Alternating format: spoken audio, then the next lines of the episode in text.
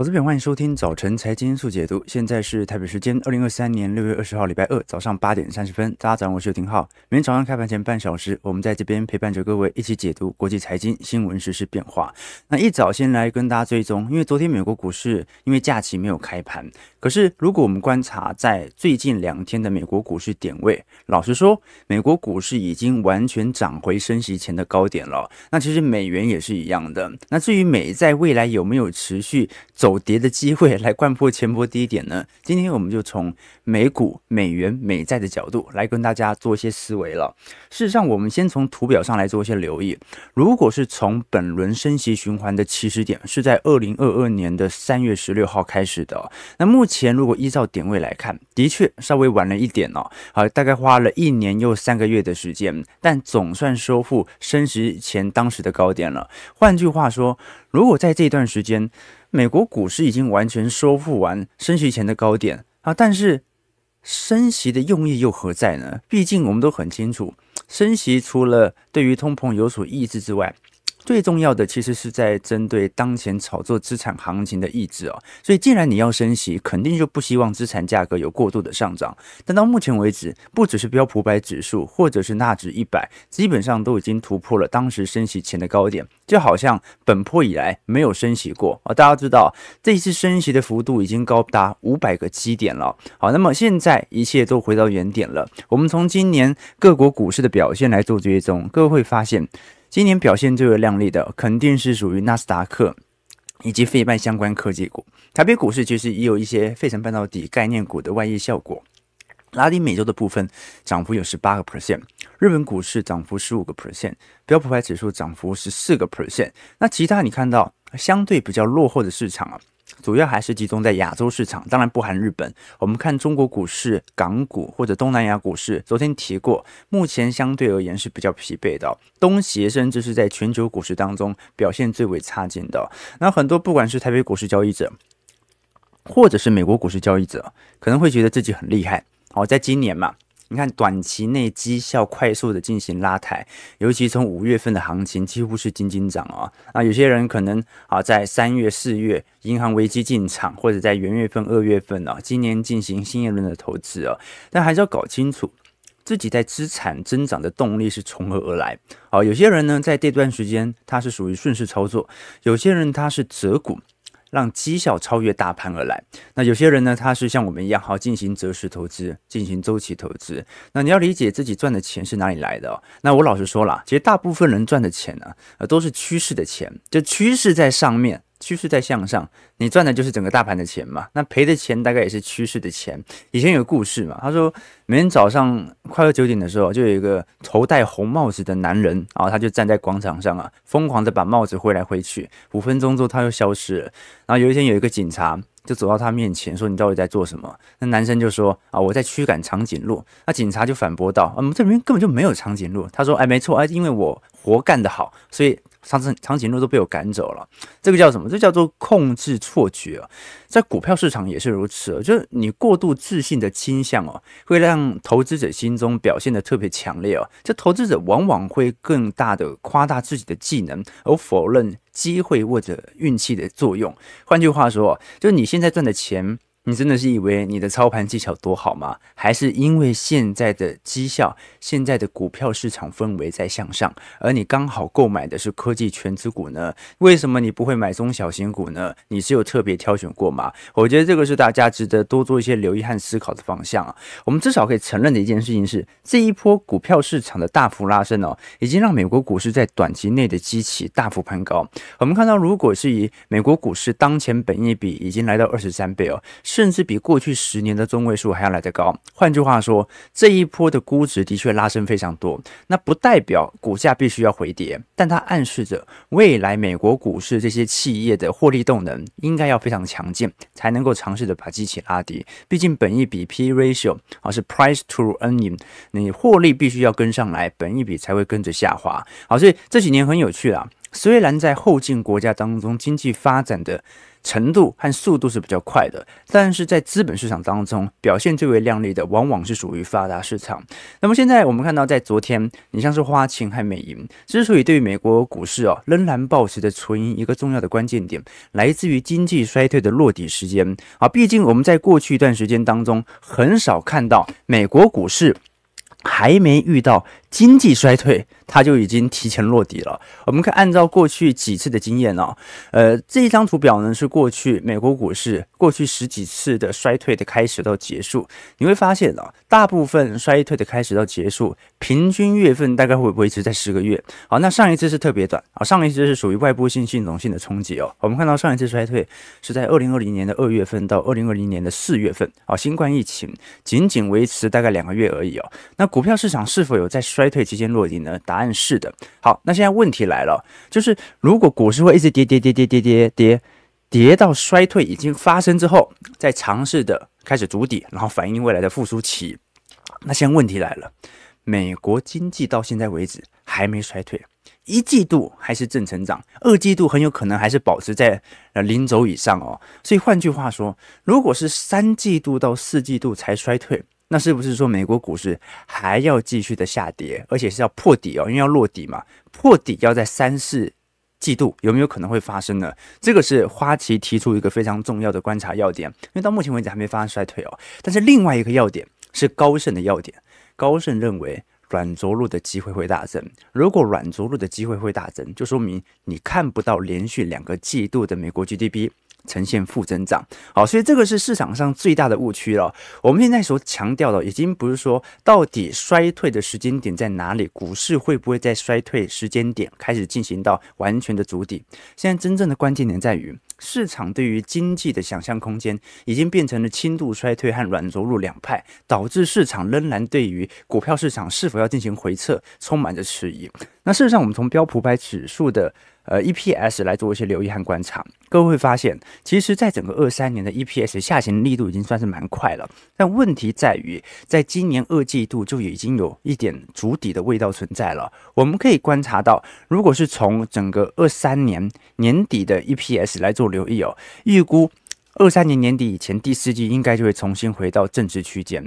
那一季度的表现其实是比市场预期还要来得好的，所以就要看二三季度 EPS 有没有在恶化的迹象存在了。那事实上，我们都很清楚，这一波美国股市啊，主要的 EPS 拉抬效果，其实还是集中在这几只科技权值股身上，所以它有一点误判空间啦。换句话说，因为我们看到美国七只重要的全职股占整体市场的权重哦。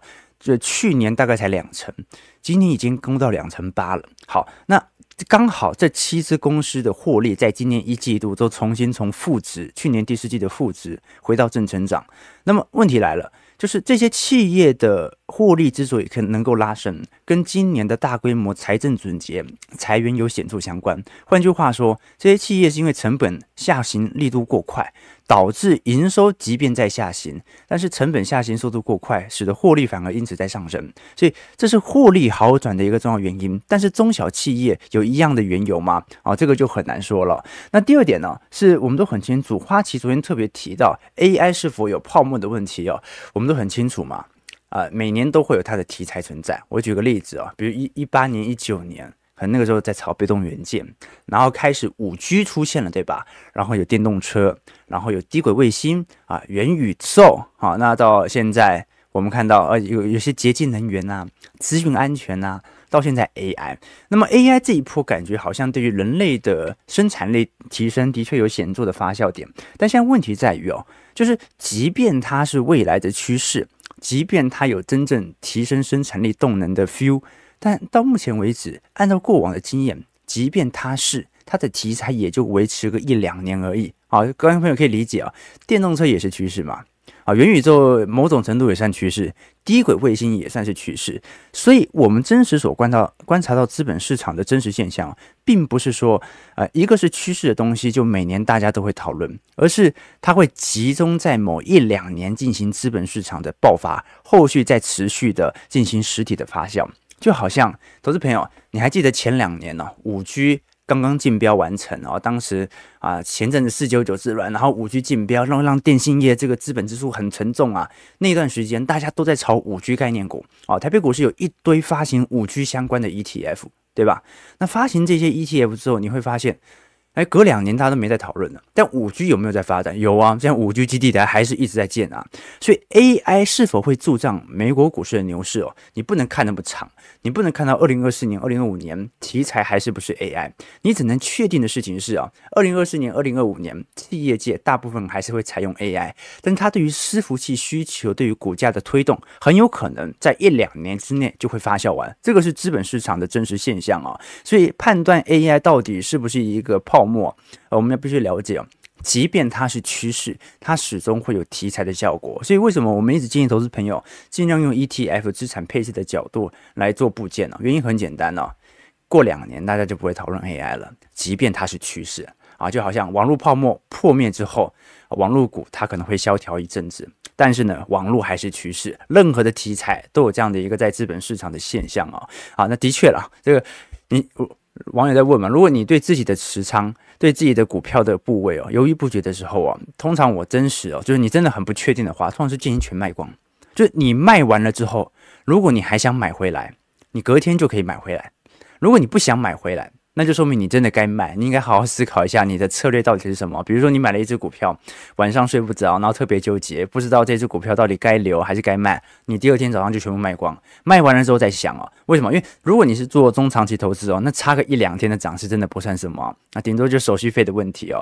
但是呢，如果你想买买回来，就不用再犹豫了，就这个头寸基本上就没有问题了。所以有时候我们还是要了解到自己的本身思考的空间。OK，好，那么刚才聊到说 AI 题材到底有没有显著发酵在今年一二季度的行情上？目前来看是没有的，但是市场预估可能在第三季、第四季的下单量会有所提升。但问题就在于，啊，这一次其实就只有辉达的财报和财测有非常显著提升的效果啊，其他部门老实说，呃，你像博通有一点点啦，可是你说因 Intel 财报有多好吗？啊，你说 AMD 有那种获利超级飞升的想象空间吗？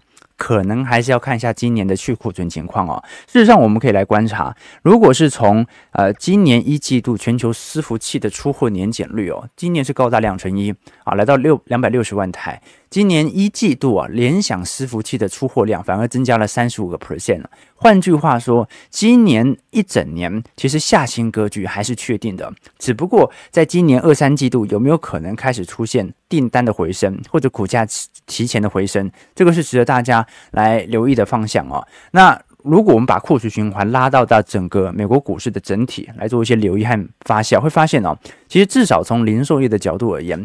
这一次 CPI 和 PPI 的走势优于预期之后啊，大部分的运动品牌，我们看到不管是 Nike、Adidas、Puma、Under Armour、Lululemon、Gap、Sketch 或者哥伦比亚等等，我们看到最近都有非常显著的股价的拉升啊。那这一部分啊，是因为科技股涨太多，所以有一部分资金开始回流到道琼。或者相对传产股，那另外一部分是我们看到这一波库存，老实说还是很高。但是美国库存最差的季度应该也准备要过去了。台北股市电子零组件是已经过去了，只是说新订单没有来啊。所以如果你是以整体的景气角度而言，压力仍然十分庞大。现在就等海外订单什么时候归来。那如果海外的品牌商啊，刚才提到这些运动品牌。它的库存真的有显著消化的迹象，在今年上半年的话，那下半年其实也差不多要准备开始做显著备货了。这个是第二个观察点了。那当然了，有些人会提到对于 AI 对于整体劳动力市场的冲击，有没有可能反而带来的是一个对于经济的伤害？这个就呃见仁见智了。事实上，美银最近做了一份调查，我们可以观察到，他在这份调查当中特别询问到说，针对这些基金经理人认为 AI。它对于未来的获利以及整体就业情况的好处和坏处在哪里？我们可以观察到，百分之四十的基金经理人认为 AI 可以增加企业的获利哦，啊，那么有百分之十四的经理人认为会同时增加工作和这个。这个获利，那有百，可是有百分之二十九的人认为不会增加获利，而且也不会让就业市场有更好的表现。所以老实说，这算是一个双面刃的情况，就是 AI 到底对于就业市场的冲击到底会有多大呢？这件事情没有人敢说，但是我们可以承认的一件事情是 AI 是可以救了本轮的就业问题的。我们都很清楚，之所以当前的通膨没办法下行，就是来自于就业数据过度强劲嘛。我们可以到现在为止观察到，整体就业市场当中的劳动缺口啊，大概还有二百二十万左右的新增人数的增额哦。那如果是从整体劳动缺口来看，大概是四百万人啊，因为职位空缺数在一千一百一千接近一千零一十万人左右，那失业人口数大概六百万，所以中间有四百万份工作是完全找不到人来做的。那如果是从新增就业人口来看，你看到中间的 gap 还是差非常多。那这么大的一个差距哦，我们就可以了解到一个迹象，就是缺工的这些企业到底是集中在哪里？它绝对不是呃光是这些中小型企业的缺工，它一定是全面性、普遍去普遍性的结构性的现象。那么如果这些大型零售业，它可以借由 AI 的题材来帮助进行劳动力成本的分担，它其实是能够缓解这个现象，那通膨也就能够有顺势下行的空间存存在。为什么这么说？因为最近彭博社出了一篇报告啊，来针对机构调查和家庭调查的部分原因哦，来揣测目前美国的就业情况可能远远比实质数据上表现的还要来的差劲差劲哦。为什么呢？主要是因为我们都很清楚啊，你在呃机构调查当中哦，你一定会忽略掉个体经营者。换句话说，我们看到的很多的呃，像是呃非农就业数据啊，或者从就业人口来做观察，它是进行机呃机构调查。那么，既然进行机构调查，你问的就是大公司嘛，你不会去问路上啊卖餐车的老板或者卖报纸的老板，他可能有招一两个工读生之类的。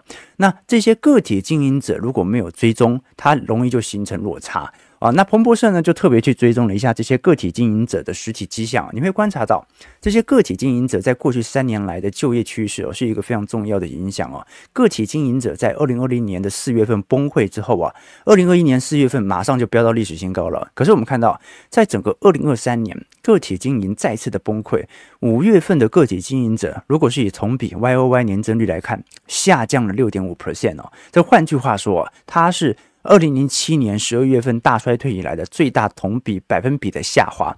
换句话说，我们观察到，目前美国的职位空缺数是一千零一十万个，失业人口数保持在五百六十五万，职位空缺除以失业人口比是一点七九倍，一点七九倍的。Gap，它是因为大型机构啊，这一次普遍出现企业荒，但是呢，小型的个体经营者由于通膨的高速飞涨，他没有能力进行就业人口的招募，导致个体经营户所招募的这些少数可能一两个员工的这些单位哦，出现大规模没有招募或者裁员的现象。所以你可以观察到，如果我们以 CNBC 最近所统计，为什么而认为接下来整体就业情况或者呃，零售业的状况会表现不好的原因哦，百分之四十是我们看到的劳动成本的问题，百分之三十八才是我们看到劳动稀缺的问题。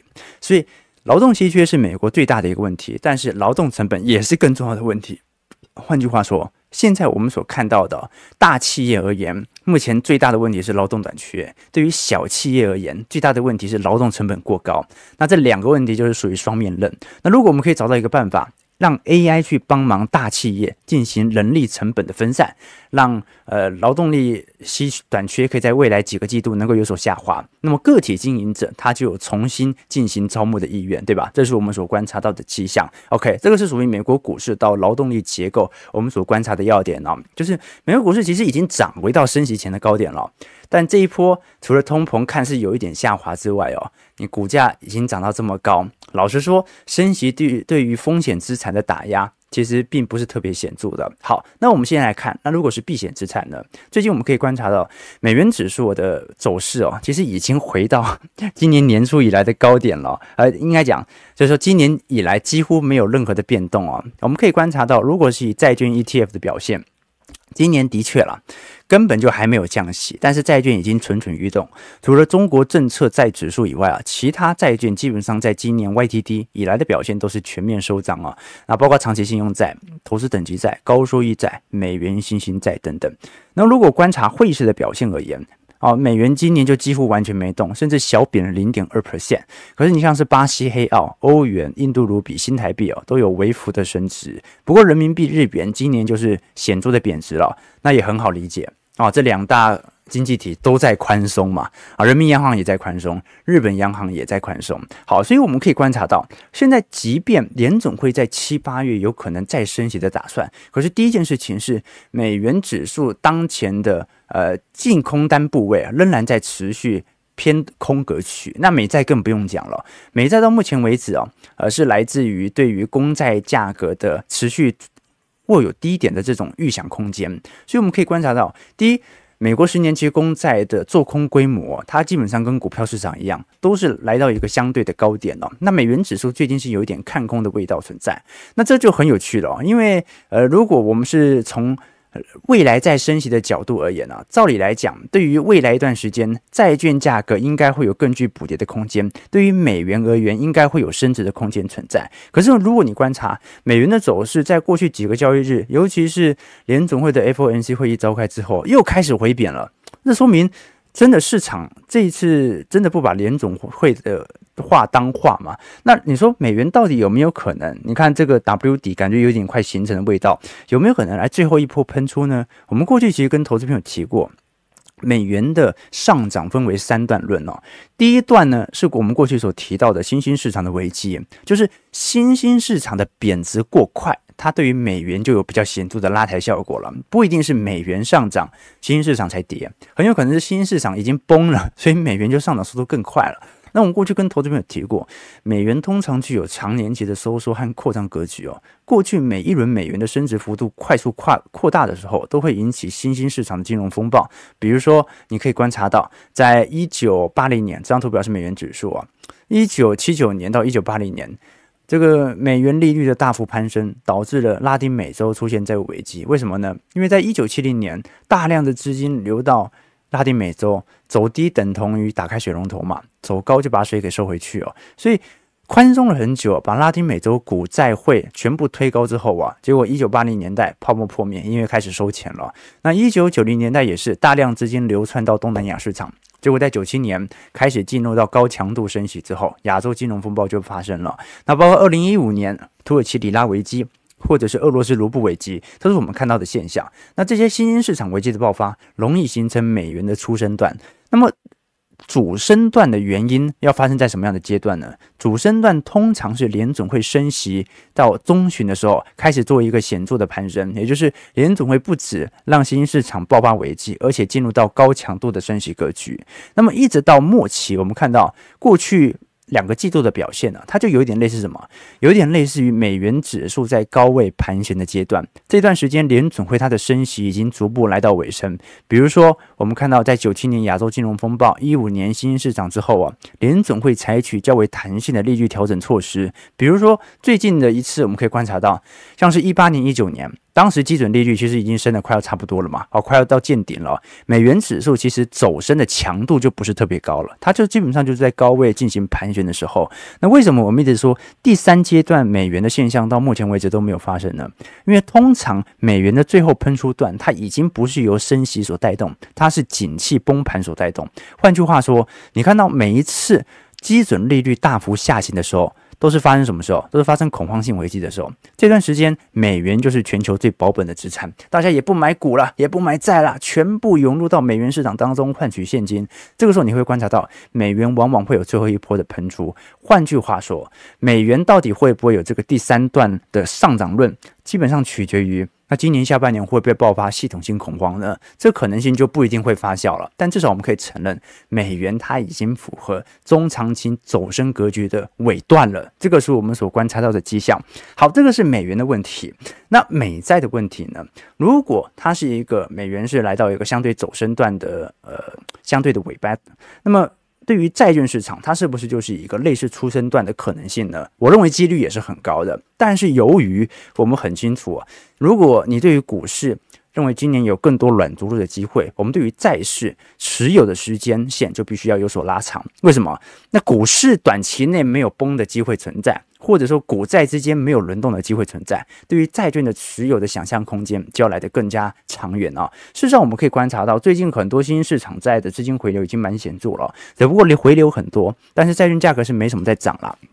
我们可以观察，如果是以十年期公债殖利率的角度来看，其实本轮的突破口啊，已经完全打破了一九八零年代以来的下降趋势线了。这一波突破之后，它会不会意味着像是一九五零年到一九八零年的利率的持续攀升空间呢？这是第一个角度。但是如果要发生那个年代的状态的话，第一点呢，要有市场资本过剩，而且可能有陷入停滞性通膨的风险，这个难度有点高了啊。这个利率降很简单，利率要升，让市场啊维持这么高强度的紧缩有点难度哦。再来是我们看到三十年期房贷利率哦，仍然保持在六点五趴到七趴左右。我们讲美国市场当中来持续攀升当中哦。那如果是以全球发达市场国债利率来做观察，以十年期来看哦，美国十年期公债。收益率大概在三点七 percent 左右，那么加拿大的部分大概在三点四趴，英国的部分是四点四趴，德国二点五趴，法国三点零三 percent。那稍微比较低的，很明显是日本嘛，哦，日本接近零了啊，那因为 日本长期货币宽松嘛。那么我们可以观察到，最近债券价格虽然受到蛮大的承压。因为股市涨很凶嘛，可是也一直没破底，所以债券其实我们可以观察到比较显著的感觉是中长期的买盘力道一直在呈现当中，而这种长期的买盘力道啊，它会不断的洗筹码。而换句话说，就是股市在涨啊，你是不太能可能有期待债券价格有短期内的大涨空间的。但是换句话说啊，这一段时间如果投资债券的投资人开始受不了，开始去追股票市场的时候，这个时候往往意味着债券价格的反转点即将出现。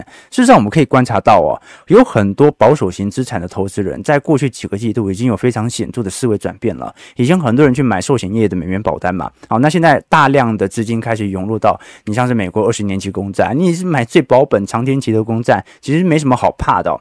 但是呢，你可以观察到，今年以来受益人数成长最多的几名，你像是零零六八七 B 啊，国泰二十年美债，通常债券型 ETF 前面都有个 B 了，受益人数目前是四万六百五十二人哦，这成长幅度是 一千三百三十 percent 哦，是幅度来的最快的。在其他的像是呃这个富邦的或者富华、中信、元大美债二十年，你可以看得到，其实大家所追踪的产品是差不多的。但是呢，我们都跟投资朋友提过，首先可以挑选流动性。相对比较好，也就是比较多人买的啊。第二个就是大家有讨论的空间。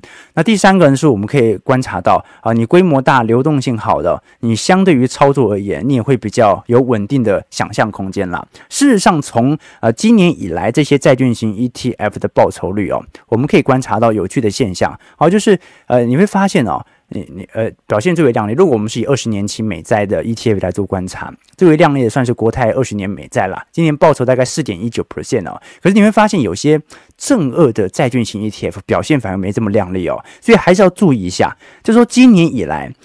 有很多债券型 ETF，因为短期内有大规模资金的涌入现象所形成的折溢价，我们都很清楚，你把钱购买去 ETF，它也要有一段时间去买海外的债券嘛。那如果短期内资金流入速度过猛，它来不及买海外的债券的话，那么你就会把它的市价给推高，那就形容易形成溢价幅度哦。所以这个时间点，反而大家要有所小心啦。我们还是作为一个宏观的格局来做观察，就是大家对于现在的股票市场哦，难免有一点估值过高的疑虑。所以你说现在适不适合进行股债配置，其实是相对好的时候啊。我们不管是针对股票市场还是针对债券市场啊，都是建议大家在左侧的时候进行中长期布建啊。你不要等到涨高了再来考虑要不要买的问题啊。你说考虑现在基期低、有闲钱资金适不适合布局的问题。我们从最近四次的升息周期循环来进行回测，会发现啊，的确，如果是以长天期的美债，它的波动性比较大。但通常而言，你在升息尾半端来进行布局的胜率，老实说也是比较高的啦。好，最近呃以过去经验来看的话，啊三个月如果是升息触顶之后的三个月，平均报酬是六点一 percent，六个月是十点五 percent，一年是十五点五 percent，两年是二十五点三 percent。那么投资美国公债好处啊，跟其他高收益债或者是呃投资等级债的区别啊，其实就在于。呃，避险成本或者避险的冲击相对幅度没有这么大啊，或者说有一点巨额的显著的差别哦。我们具具体来讲，就是呃，你对于债券的预估值，就是有一天利率有调降的机会在嘛？好，不管是预防性降息还是全面性的宽松。但是对于公债来看的话，有时候衰退，其他所受到的避险效果也是非常显显著的哦。好，那你各位要知道，有时候如果股市进入到严重衰退的时候，并不是所有债券在短期内都会大涨，即便它降息，还是有可能受到承压。但是如果是股市突然进入到衰退，市场上的避险资产呢，除了美元之外，另外一个拥抱的就是美国公债。好，所以二十年期公债大家可以稍微去做一些思考和留意哦，它的波动性会是最大的。但是呢，它也往往是避险效果来的最为亮丽的，大家可以多做一些留意啦。其实很多我们过去所回测的经验，都已经可以观察到当前对于债券投资未来绩效的表现了哦。我并不是说大家觉得啊有资金就一定要往债券型 ETF 来做布局哦，而是说我们必须用一个宏观的思维来了解说中长期的投资逻辑到底什么样的状态才能够把我们的风险分散到极致。那尤其要特别注意一下折溢价的问题哦。这个最近有很多投资朋友在问啦，所以。我们要特别提醒一下大家，购买任何的商品哦，我一向都依循着几个原则啦。第一，你知道它的原指数的追踪成分有多少？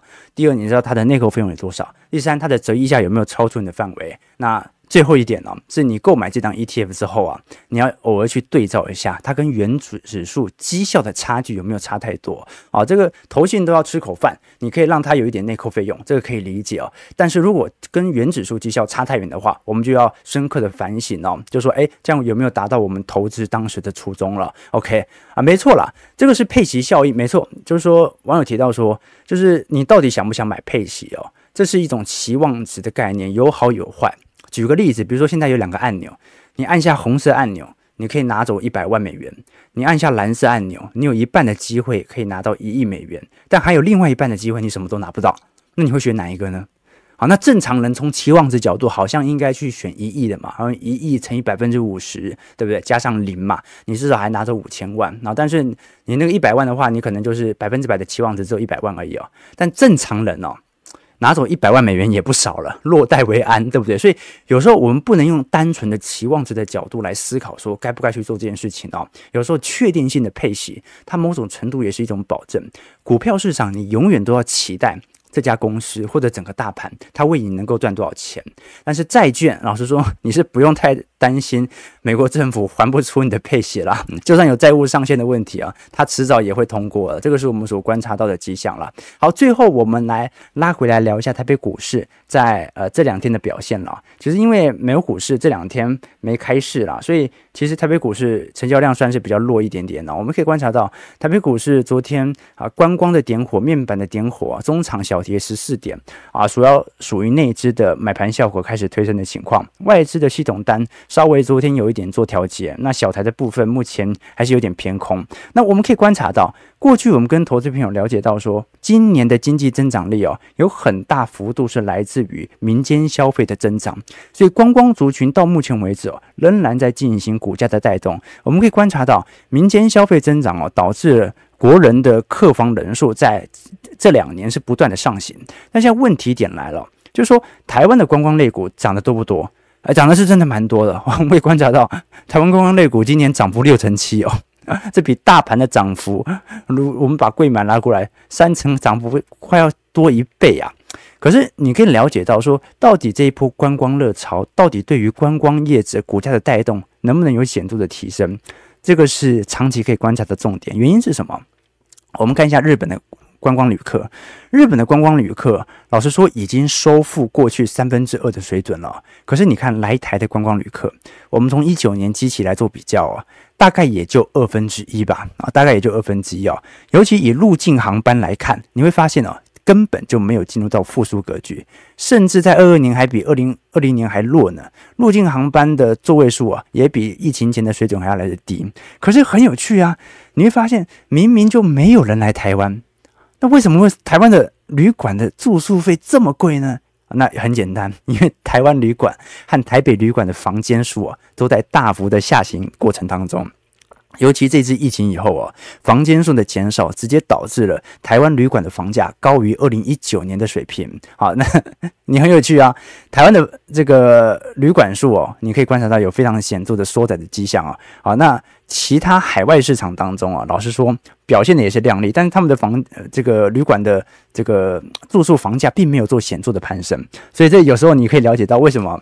这个国人这么喜欢出国了，哦，这一波旅馆房价真的飙得非常凶。但是你说观光旅游概念股，它是借由这种供给面的减少来进行拉抬。它是一个健康的长期上涨吗？这个就留给大家多做一些思考了。那不管如何，今年民间消费肯定是带动台湾经济非常重要的关键哦。所以你可以了解到，随着总统大选时间线越来越近了，为什么当时的六千块要发，就是想要借由消费来进行 GDP 的提振嘛？那这感觉也是从政治层面可以理解的。但最终我们要问一句，好，就是这个方式它持久吗？那最后是台北股市真正上涨的关键，难道是取决于这些内需消费概念股吗？肯定不是。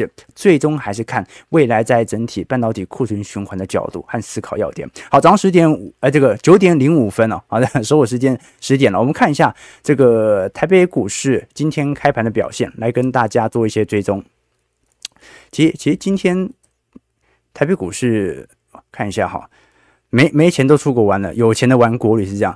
台北股市下跌二十七点，今天预估量能三千除以啊，收在一万七千二百四十七点了，感觉有点回档哈。呃，其实回档幅度也不是很大了，你看线图涨那么多都没跌的，对吧？OK，所以呢，这个端午连假到底这段时间还这个内部的心态有没有显著的转变？这个是第一个观察要点啊。但是不管怎么观察，你会发现哦，这有时候行情的方向啊，尤其总经的数据已经给你把长期的趋势给。